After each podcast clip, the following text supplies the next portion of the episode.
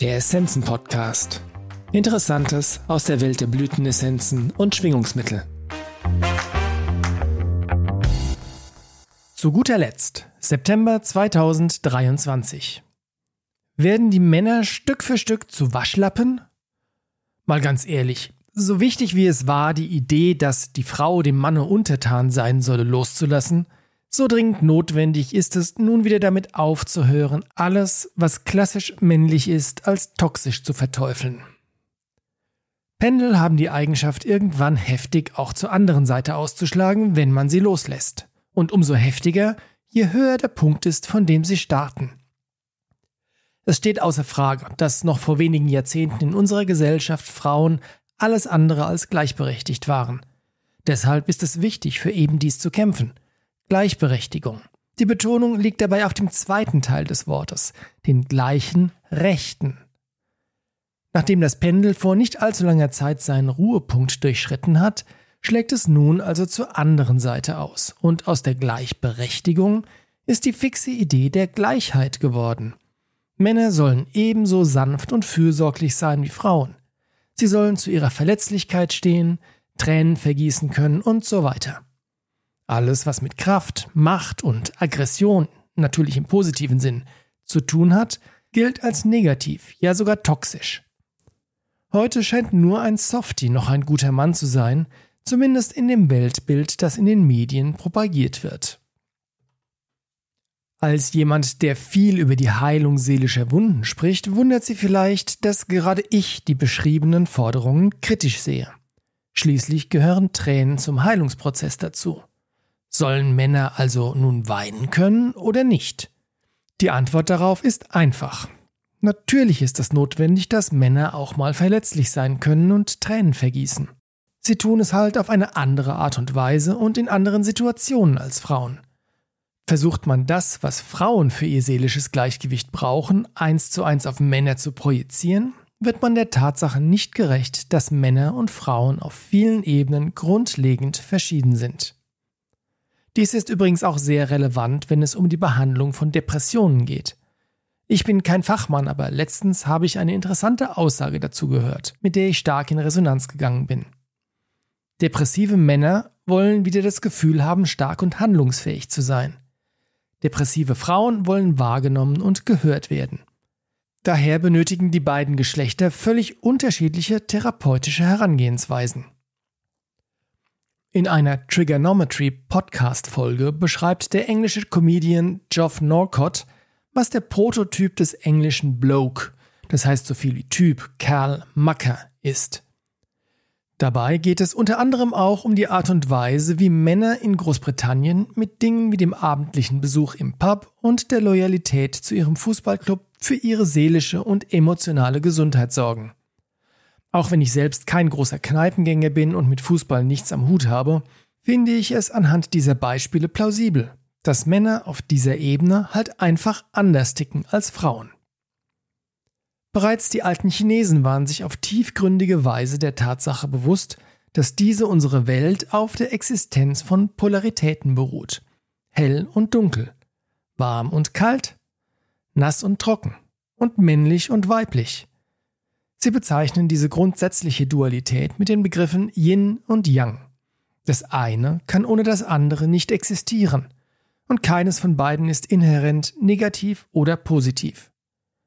Übertragen auf den Menschen bedeutet das, dass es beide Polaritäten braucht, die klassisch männlichen und die klassisch weiblichen Qualitäten, damit wir als Individuen und als Gesellschaft gedeihen oder auch nur überleben können. Letzteres ergibt sich ja schon rein aus der Biologie. Die unterschiedlichen Rollen, die Männer und Frauen im Verlauf der Evolution der Spezies Mensch spielen, haben sich bewährt. Die Aufgaben der Männer sind seit jeher eher nach außen gerichtet.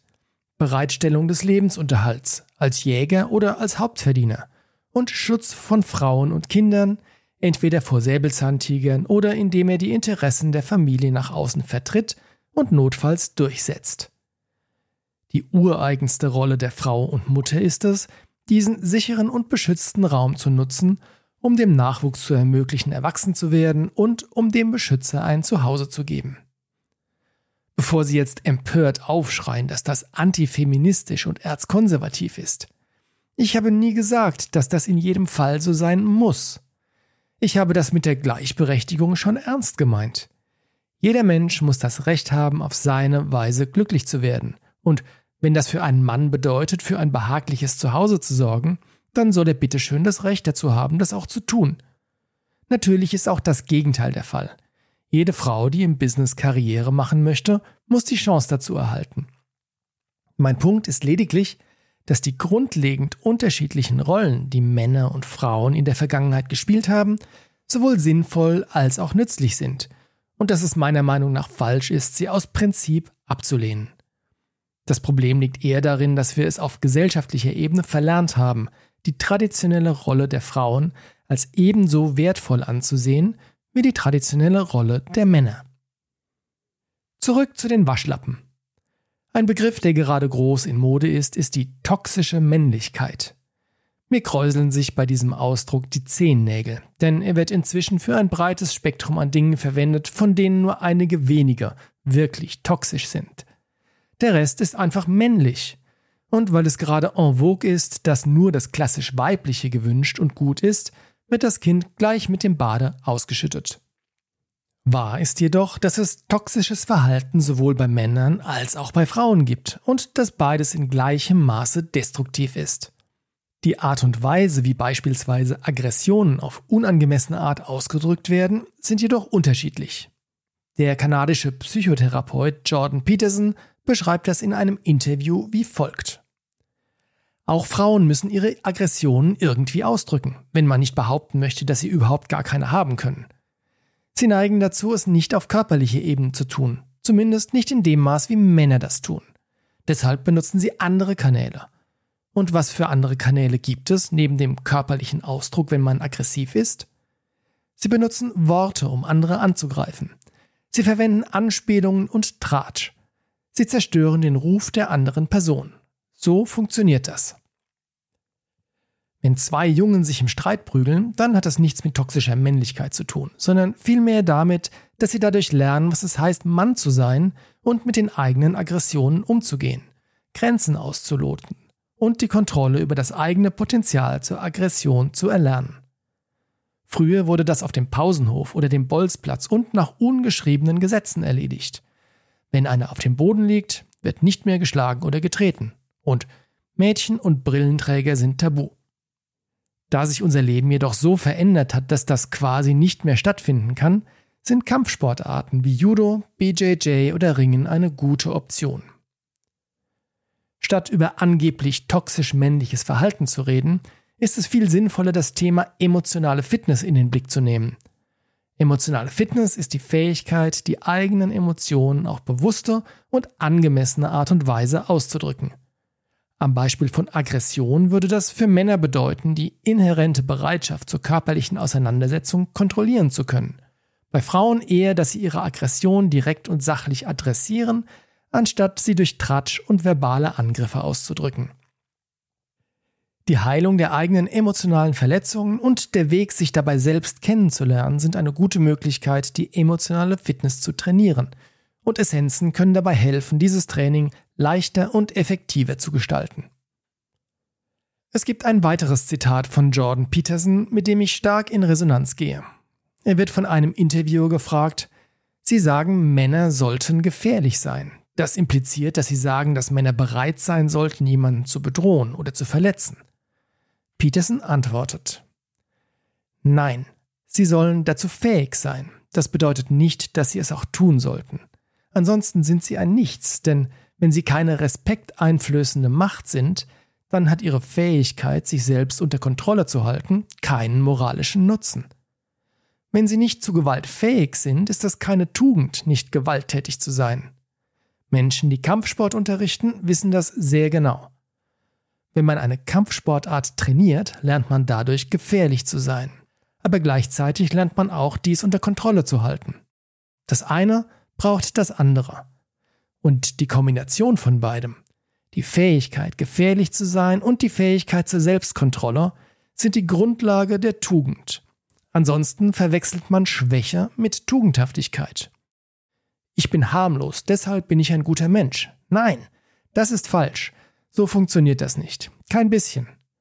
Wenn Sie harmlos sind, dann sind Sie einfach nur schwach. Und wenn Sie schwach sind, können Sie kein guter Mensch sein. Das ist gar nicht möglich, denn man muss stark sein, um ein guter Mensch sein zu können. Es ist sehr schwer, ein guter Mensch zu sein. Bevor ich zum Schluss komme, noch ein provokanter Gedanke. Ich halte die Tendenz, Jungen und Männern die klassisch männlichen Eigenschaften und Fähigkeiten aberziehen zu wollen, für die größte und perfideste Attacke, die es jemals auf die hart erkämpfte Gleichberechtigung von Mann und Frau gegeben hat. Denn wenn kein starker Mann mehr da ist, um einer Frau mit Kindern den Rücken freizuhalten, muss diese Funktion zusätzlich zu ihrer biologisch bedingten Rolle als Mutter auch noch ausfüllen. Eine wahrhaft schwere Aufgabe, die langfristig fast zwangsläufig zu Überforderung und Burnout führen wird. Lassen Sie uns daran arbeiten, dass Jungen wieder Jungen und Männer wieder Männer sein dürfen. Sorgen wir dafür, dass Knaben und junge Männer wieder gesunde Rollenvorbilder haben, von denen sie lernen, was es heißt, Verantwortung zu übernehmen. Zuerst für sich und später auch für die Familie. Männer brauchen das Gefühl, handlungsfähig und tatkräftig zu sein.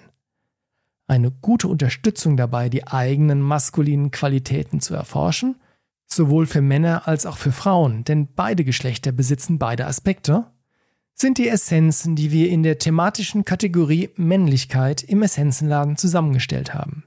Schauen Sie doch mal rein. Diesen Link und die Links zur Trigonometry Podcast Folge und den beiden Zitaten von Jordan Peterson finden Sie wie immer in den Show Notes. Liebe Grüße aus Aschaffenburg. Ihr Carsten Sann.